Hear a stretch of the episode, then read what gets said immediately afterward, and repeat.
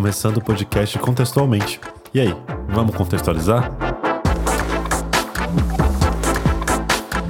Estamos aqui para falar sobre os últimos acontecimentos que a gente tem visto e também para trazer nossas reflexões sobre essa sociedade racista. A gente espera que esse posicionamento ele alcance as pessoas, que as pessoas reflitam com a gente e levem isso para a vida prática delas, para a vida profissional, para dinâmicas familiares que é tão importante, para o cuidado com as crianças, para o diálogo com os idosos. E é isso aí. O que, é que vocês mandam hoje, galera? Então, você falou sobre os últimos acontecimentos e eu acho que é importante a gente contextualizar um pouquinho quais são esses últimos acontecimentos. A gente ouviu bastante nos últimos dias sobre o racismo é, é, de policiais, que a gente viu com o caso George Floyd, mas eu acho que é importante a gente trazer um pouquinho para o que tem acontecido no Brasil também, né? Aqui no Brasil, a gente tem assassinatos de João Pedro, que foi dentro de casa. A gente tem o assassinato de Cláudia Ferreira, que foi morta e arrastada pelo carro da polícia. A gente tem Agatha Félix, que foi assassinada, uma criança assassinada enquanto brincava. A Marildo, que foi morto pela polícia e teve o corpo desaparecido. Rafael Braga, preso portando produto de limpeza. Marielle Franco, assassinada a tiros. E muitas outras vidas, muitos outros corpos que foram perdidos, inocentes perdidos, é, por uma violência que tenha cometido todos os dias populações negras, é, tanto nos Estados Unidos quanto no Brasil, e eu acho que esse é um assunto que ele não tem fim, assim, a gente sempre precisa estar voltando nele, inclusive para denunciar um fenômeno que acontece é, nesses últimos tempos, tem tido um pouco mais de visibilidade. Sim, tem tido mais visibilidade, porque agora a gente consegue ver e perceber o fenômeno, né, um pouco mais. E aí a gente vê a polícia sendo racista nas abordagens, a gente vê o Estado sendo racista quando dificulta o acesso a algumas coisas importantes como saúde e educação. A gente vê empresas sendo racista quando não propõem é, formas de melhorar o acesso de pessoas negras a cargos importantes, né? E a gente não vê pessoas negras ocupando esses cargos. Porque a gente fica pensando é, tá, mas de onde será que vem esse racismo? E eu acho que para a gente começar a discussão assim de fato, é importante a gente entender o racismo enquanto estrutura, né? A gente falar desse bendito racismo estrutural para isso, eu acho que não há como a gente não voltar para a história, porque se a gente for pensar de forma mais, mais geral e simplista no que é racismo estrutural, a gente vai pensar em si que é um racismo que está na, está na estrutura, está no cerne, ele está na base. Então, como ele está na base, a gente precisa fazer todo o movimento histórico, trazer todo, todo o contexto, né, para a gente pensar esse racismo, assim. E não há como, acho que, dissociar disso. Então, e aí, o que é que vocês me dizem sobre a história do, do, da escravidão no Brasil e da construção das construções raciais aqui. Quando você fala assim que a gente tem que voltar para a história, me remete o fato que a gente tem que discutir de onde é que vem a ideia de raça. Que a ideia de raça como a gente conhece hoje é uma reflexão do Ocidente moderno, que vai aparecer com o encontro dos povos europeus com outros povos. E, mais especificamente, falando sobre o encontro dos povos europeus com os povos africanos, é, as diferenças físicas elas vão ser aliadas às diferenças culturais. E o Ocidente moderno vai decidir, né, que você é negro e logo eu sou branco. E esse raciocínio, né, essa decisão, ela não vem de forma neutra. Ela vem de uma forma que carregada de valores. E em contrapartida, ser branco é colocado como um padrão, como uma referência. E esse raciocínio que configurou a nossa sociedade, né? Esse raciocínio ele materializou o que a gente vê enquanto processo histórico que é a escravização e tudo que vem depois na sociedade brasileira. Esse ponto que você trouxe ele é importante para a gente é, é, entender que o, o, europeu, quando ele vai se encontrar com outros grupos, com outras culturas, a, o primeiro que salta é realmente a visão, a visão do outro enquanto o outro realmente.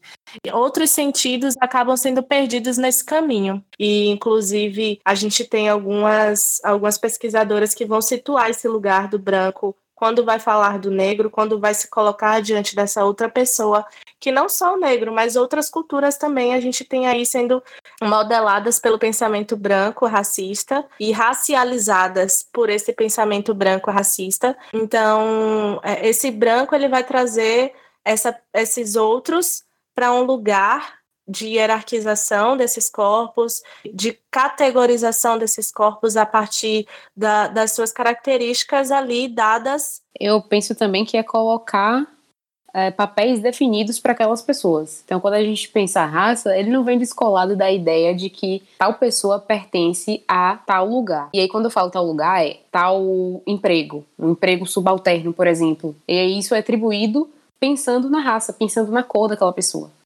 É, assim como, do outro lado, se coloca um papel de superioridade, de um lugar superior para pessoas que têm a cor branca. Justamente. E esse raciocínio. Vai. E isso é muita história do Brasil, né? A gente vê que a, a história da nossa sociedade brasileira ela é fundamentada nesse raciocínio do Ocidente, né?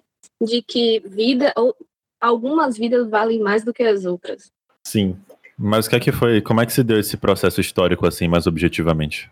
Caso do Brasil, a gente começa pela colonização, né? porque as pessoas sempre se perguntam, né, por que, que a gente precisa voltar para a história do Brasil, para a história da escravização de pessoas negras? Precisa voltar porque a gente vê esse fato como se ele não tivesse consequências na nossa sociedade atual, né? Sempre colocado como uma etapa da história. E não é bem assim, né? Essa linearidade da história, como se uh, essas pessoas colocam cada ponto da história de forma muito linear, como se o que tivesse vindo antes não fosse uma das consequências para como a gente está agora, entendeu? Para como a gente se localiza hoje, inclusive enquanto racismo estrutural. Acho que pensar a colonização é, é entender que foram anos de exploração de um corpo anos de subalternização, colocação de animalização para essas pessoas, tratá-las como se fossem animais, né? Trazendo para uma linguagem mais, é, mais, mais de fácil compreensão, colocando essas pessoas em um lugar de animalizações, tudo isso, toda essa carga, ela não se apaga muito facilmente. Então, voltar para esse processo de colonização é entender que o nosso corpo de hoje ele também é estruturado a partir do que, vi, do que veio antes. Sim. E aí a gente teve o processo de abolição, que foi quando essas pessoas foram legalmente libertas. Mas mesmo depois desse processo, ainda assim, as consequências são tão grandes que a gente pode dizer até que a gente vive algumas situações de neocolonização. Né? Em que Grada Quilomba fala que a gente repete algumas cenas do, da colonização. Então, quando tem, por exemplo, pessoas negras trabalhando em empregos de serviço ao outro, como serviçais, na condição. E esses empregos são vistos como menores que os, os demais para pessoas brancas, então acaba sendo uma reencenação da cena colonial, em que as pessoas negras estavam na condição de escravizados. Como você falou, essa reencenação, por exemplo, nesse sentido também a gente pode pensar né, que essa ideia de que da colonial, de que vidas negras elas não importam, é o que o Estado hoje usa para para lidar com as instituições, por exemplo, policiais, né? Quem é o bandido que o Estado autoriza a matar, né? Essa autorização, ela vem de uma ideia de que é, vidas negras, elas continuam não importando. Vem do racismo que é institucional, que vem do racismo que é estrutural. É uma consequência de uma lógica colonial, de uma lógica racista. Eu acho que isso que você falou, Rafa, tem a ver muito com a ideia e isso dentro da própria instituição mesmo, de que nós vivemos numa harmonia de raças, então as leis seriam para todos. Só que no caso, quando a gente vai partir para o ponto de vista prático mesmo, o que a gente vê hoje é uma reprodução do que há no passado. Por exemplo, quando a gente tinha leis, mesmo após a abolição de, por exemplo, criminalização da capoeira ou é, as pessoas que não tinham trabalho, se elas estavam um dia sem trabalhar, por exemplo, essas pessoas elas eram tidas como vagabundas e presas. Então, o que a gente vê, na verdade, hoje, eu sinto que é uma reprodução do passado no sentido de dizer o quê? Vivemos numa democracia racial, as raças aqui vivem de forma muito tranquila, muito misturada, muito homogênea, mas, na verdade, as leis e a própria, a própria atuação da polícia, a própria atuação do Estado, vem no sentido de legitimar o lugar de cada um. Se o seu lugar é, se você ocupa determinado lugar, por exemplo, você é negro, esse seu lugar é muito demarcado na vida prática. E ainda tem gente que tem coragem de dizer que racismo no Brasil não existe, né? Eu acho que essa tentativa constante de descolamento histórico, no sentido de que as coisas ruins aconteceram lá no passado. é, e hoje elas não acontecem, é mais uma faceta do, desse racismo estrutural, né? Assim, como isso ocorre quando a gente demonstra e demarca esses fatos históricos e como existe uma progressão, uma linearidade, né? Apesar de todos os avanços, se é que a gente pode chamar de avanços, que não necessariamente são avanços assim, né? É, são avanços, mas são direitos. A gente muitas vezes fala de direitos humanos, sabe? Assim, que pessoas não tinham antes. Um grupo racial específico não tinha esses direitos antes. Para, me parece que toda vez que a gente fala de, de história, né? As pessoas que não se atêm a isso, que fala que isso ficou lá no passado, que a gente não tem uma dívida histórica ou coisas do gênero, né? Sempre falam desse lugar, né? De que houve uma ruptura, houve um passado e beleza, e agora a gente é outra coisa. Quando talvez de fato a gente não seja outra coisa, né? Sim. Ou seja, uma nova coisa, mas que se repete. Algo que, tipo, ganhou uma nova roupagem. Eu sempre trabalho com a ideia de que o racismo ele, é, ele se transforma e há alguns autores que vai falar disso, inclusive, que à medida que a gente vai tentando progredir com as nossas pautas, o racismo ele vai adquirindo outras características. E aí, por isso que a ideia do racismo estrutural, por isso a ideia também de romper com isso, né? De sempre ter uma. sempre pensar em formas de transcender isso que é dado é, estruturalmente. Bom, e pensando como o Brasil se constituiu enquanto nação, é, teve um período que era incentivado que imigrantes viessem para cá e dava-se terra para essas pessoas plantarem, dava uma condição para elas viverem aqui. Imigrantes, que eu digo imigrantes brancos brancos. Mas e as pessoas negras que já viviam aqui e que agora elas viviam numa condição diferente? O que, acontecia com essas pessoas? Pois é, né? A abolição no Brasil, ela foi um, um, marco de ascensão de um modelo que é capitalista, né? Que foi, o Brasil foi pressionado internacionalmente para que abolisse esse modelo de escravização de pessoas, em vista de um modelo que mudava a relação de trabalho para patrão e empregado.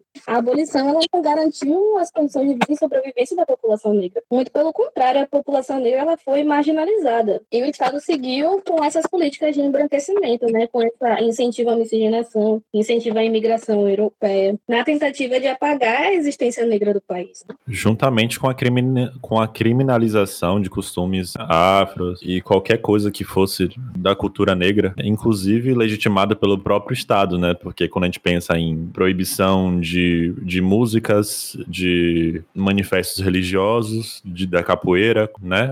Houveram leis objetivamente proibindo esse tipo de coisa aqui no Brasil. Então, isso favoreceu para uma apagamento das lutas políticas, um apagamento identitário. E pensando posteriormente, é, houve, além disso tudo, a, a lógica da democracia racial, né? Que se estabeleceu após esse, essa tentativa de embranquecimento. Tentou-se inserir a lógica de que existia igualdade, né? Entre as raças no país, assim apesar de disso nunca ter acontecido a nível governamental, legal, né? Apesar de nunca ter existido esse reconhecimento, tentou-se se inserir culturalmente a ideia de que no Brasil existem uma democracia, existe uma igualdade racial. Né? Foi um mito que pairou e paira ainda socialmente falando. Que recentemente a gente teve o suposto príncipe num país que não existe mais príncipe falando que no Brasil não existe racismo, que aqui é todo mundo muito igual. Pô, isso é bem complicado né, de se pensar, porque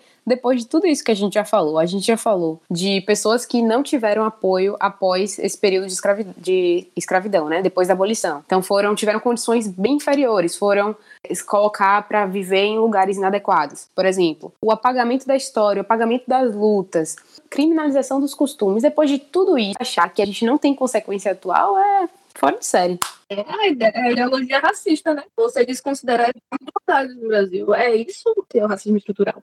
Pois é, aí o que é que é racismo estrutural? Como é que a gente pode definir melhor racismo estrutural? Pensando em tudo isso que a gente já conversou aqui hoje. A ideia que eu tenho é que vou falar do jeito que para mim fica mais fácil de entender, porque foi dessa forma que eu entendi. É, eu, eu penso muito na ideia do racismo estrutural enquanto uma sacolona, onde estariam aí incluídas tanto o racismo individual quanto o racismo institucional, que é o que a gente está falando de ação de policiais. Tudo isso estaria dentro dessa sacolona onde alguns possuem mais privilégios, mesmo que essas pessoas eh, sejam localizadas hoje, por exemplo, eu, Raquel, sou negra, nordestina, não sei o que e tal. ainda que eu seja de classe média, por exemplo, há algumas condições sociais que vieram antes de mim que me localizam numa estrutura racista. Então, eu tenho muito mais possibilidade, por exemplo, de estar numa condição de solidão, que a gente sabe que a, a solidão da mulher preta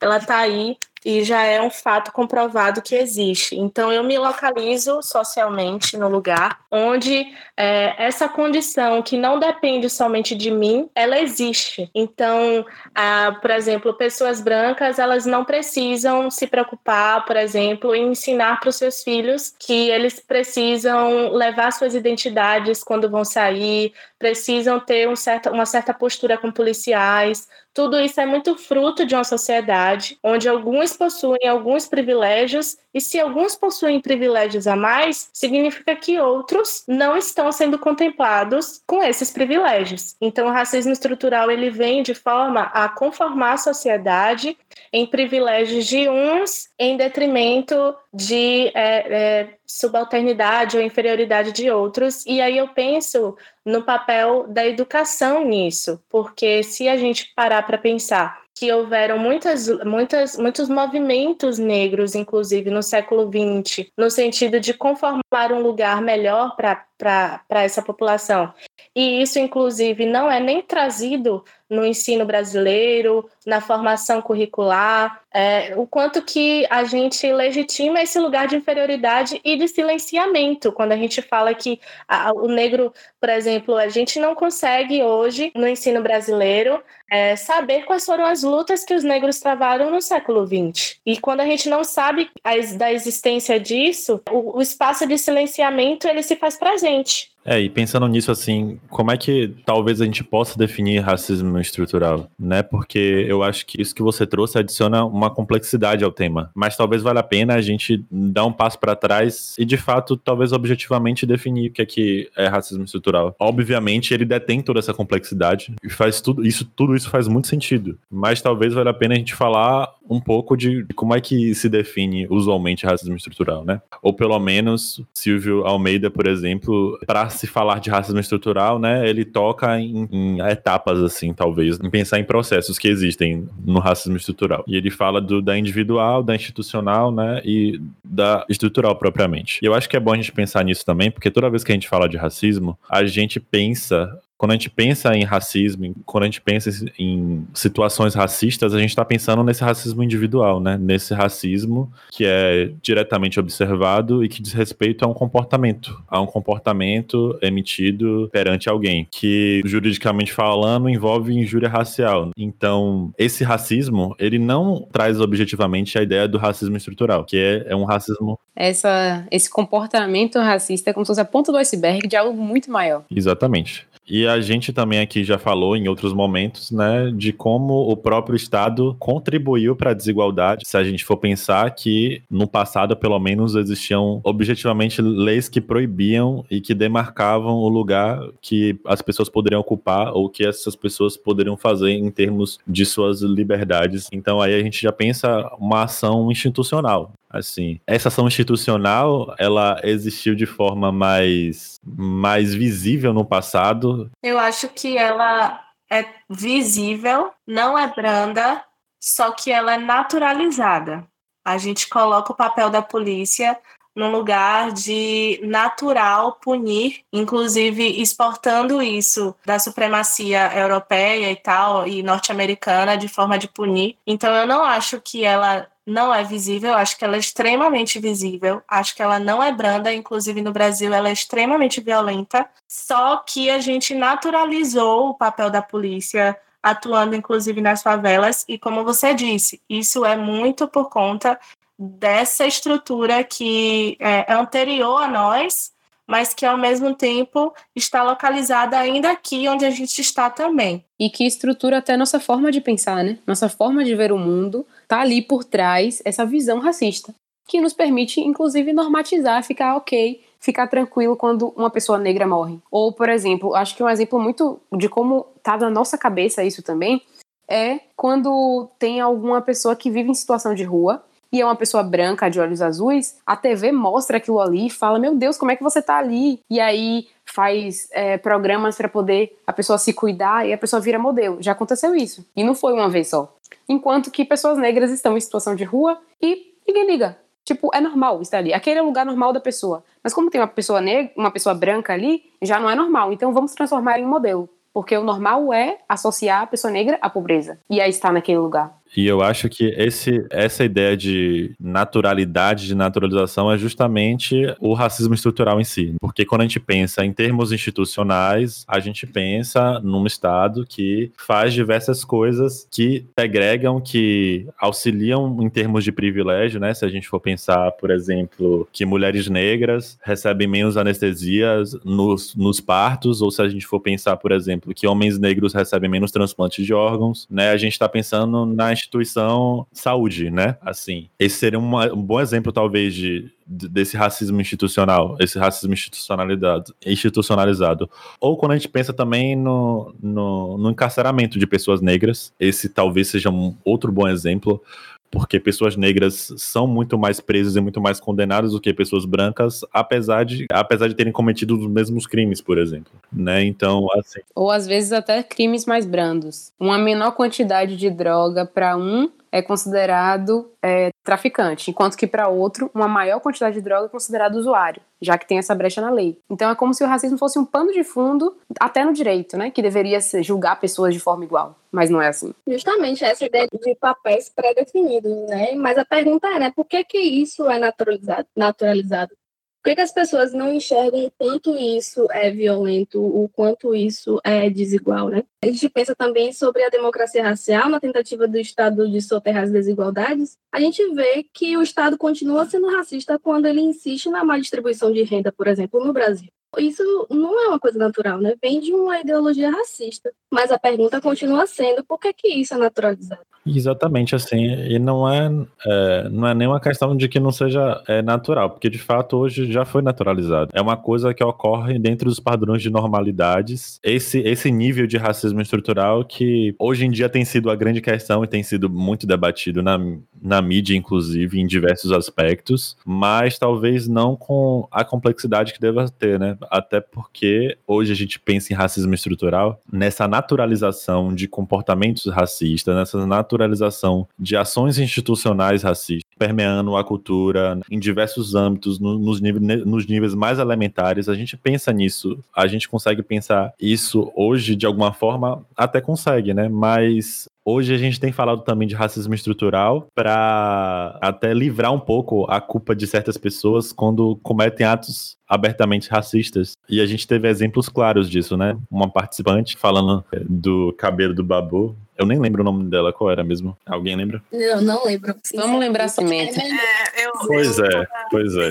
Nisso, sobre essa questão do BBB, inclusive para trazer um pouquinho é, o lugar que eu, eu acho que eu falei a, a, no podcast agora sobre essa questão de do quanto que o racismo ele vai se transformando. E aí à medida que a gente vai tentando dar nome a isso que as pessoas fazem, elas arranjam um jeito de naturalizar a condição delas, né? Então, é, hoje, por conta do, da, da popularização do conceito de racismo estrutural e às vezes até tido de forma equivocada, tem servido de suporte para que pessoas brancas digam que a, a fala da racista delas a postura delas é culpa do racismo estrutural e mais uma vez se desresponsabilizando da sua responsabilidade. E aí eu eu lembro muito de Maria Aparecida Silva Bento, que é uma, uma autora é, negra, que vai falar sobre branquitude e branqueamento. E ela fala sobre alguns movimentos de pessoas brancas para adotarem posturas antirracistas. Alguém pode trazer para a galera de casa o que é uma postura antirracista? Rapaz, sinceramente, eu não consigo lidar com esse negócio de uma forma acadêmica, não. Eu acho isso um absurdo. eu acho que não adianta vir com essa conversa de ah, mas eu fiz isso por causa do racismo estrutural. Sinceramente, nem vem. Se você conhece o racismo estrutural e você continua com prática racista, você está escolhendo reproduzir o racismo, né? E essa é a lógica aí que você está falando, que isso é uma sofisticação do racismo estrutural. Exatamente. E escolher indagar essa fala de que eu estou sobre o racismo estrutural como forma de amenizar e de retirar sua responsabilidade já denota o quanto é, você está engajado em naturalizar o racismo e colaborar para o próprio racismo estrutural. E em permanecer nos seus privilégios. Justamente isso é uma sofisticação para você manter os seus privilégios, né? E não para discutir. Se você quer ter uma prática antirracista, ou se você quer falar de racismo estrutural, você assuma os seus privilégios. Essa parte pode cortar essa revolta. Não, acho a revolta importante. Deixa a revolta. Eu também acho. Não, é o que eu queria pensar assim, tipo, antes da gente falar da luta antirracista, é pensar que o racismo é colocar o que é direito de todos como privilégio de algum, que alguns têm acesso e outros não. E aí, falando assim, bem fácil, dando um exemplo, o acesso à melhor educação está na mão de algumas pessoas, pessoas brancas. O acesso à educação de menor qualidade está na mão de outras pessoas, pessoas negras. Então, educação de qualidade deveria ser direito para todos, mas se torna privilégio à medida que uns têm acesso melhor, facilitado, inclusive, do que outros. A mesma coisa para saúde, para emprego, para habitação, até representação política. E aí vem o que, que a gente precisa fazer com essa revolta que Rafa trouxe aqui, que eu acho que é bem compartilhada. O que, que a gente faz, né? E aí vem a luta racista. É questionar, eu acho que questionar esse lugar. Questionar esse lugar em que você está, não, não no sentido de, de estabelecer isso como natural. A gente falou muito sobre esse processo de naturalização do racismo, naturalização do lugar onde as pessoas negras estão. Por quê? Porque à medida que a gente não critica, à medida que a gente não questiona esses lugares, a gente não consegue inclusive conceber outros lugares sociais, outros pontos de vista, outras formas de existência. Então a gente precisa começar a questionar o nosso próprio lugar. Porque, por exemplo, eu não preciso é, ensinar para o meu filho a se comportar na abordagem policial e essa pessoa negra precisa? Porque, por exemplo, quando eu vou pagar alguma coisa no supermercado, a pessoa não vai ficar olhando se eu dei nota falsa. Porque, por exemplo, a minha história, a história da branquitude é contada de forma esplêndida e heróica, e a história de pessoas negras não. Então, eu acho que é questionar todos esses lugares. E aí a gente precisa, inclusive, escutar experiências aí é para pessoas brancas, né? Escutar experiências de outras pessoas brancas que estão tentando se mover em uma luta antirracista e que são brancas também. A gente tem a Elia Schuckman, uma pesquisadora branca e que estuda relações raciais, e ela está no lugar dela de branquitude questionando tudo isso. Isso, né? As pessoas sempre dizem, ah, mas tem que se colocar no lugar do outro. Você tem que conhecer a história, você deve reconhecer as desigualdades. Mas eu acho mais importante você se colocar no seu lugar, né? Que é, eu acho que, assim, a cultura te diz que o outro é que tem raça, porque te coloca no lugar de referência, de neutralidade. Isso como um modelo de humanidade a sociedade é racializada. Então você é branco, então você disputa também a branquitude, o seu lugar de privilégio, né? É mais uma questão de você olhar para o seu próprio lugar, né? Justamente. Eu acho que é muito útil também você olhar para o seu lugar e tentar fazer algo a partir daí. Porque essa coisa de se colocar no lugar do outro e se apagar disso é, vem de uma lógica racista. Isso que vocês falaram me lembrou uma justificativa das pessoas de ah, isso não é o meu lugar de fala, então eu não vou falar sobre racismo. Cai naquilo de novo de não me responsabilizo, porque eu sou branca, não é meu lugar de fala, então eu não posso falar sobre racismo. É uma ideia totalmente equivocada de lugar de fala, né? Exatamente. Era isso que eu ia falar, que é um outro conceito que há muita. É, que se tornou popular também, mas aí a gente tem diversos vídeos no YouTube que falam de lugar de fala. A gente tem o livro de Djamila Ribeiro, para inclusive deixar, deixar é, é, esse conceito mais popular, para que a gente consiga compreender, mas sem perder o sentido. E aí, lugar de fala, então, não é você não falar sobre algo porque você não sofre, mas falar a partir daquele lugar. Pensar qual é a sua influência, né, naquilo. O que é que você está contribuindo? O que é que o seu privilégio está contribuindo para diminuir o outro, para colocar o outro na falta, né, no que falta. E que talvez isso seja difícil, entre aspas, para uma pessoa branca conceber, porque ela própria se vê enquanto uma pessoa, enquanto desracializada, né? Ela não precisa pensar ou questionar raça. Ela não precisa se olhar, ela não precisa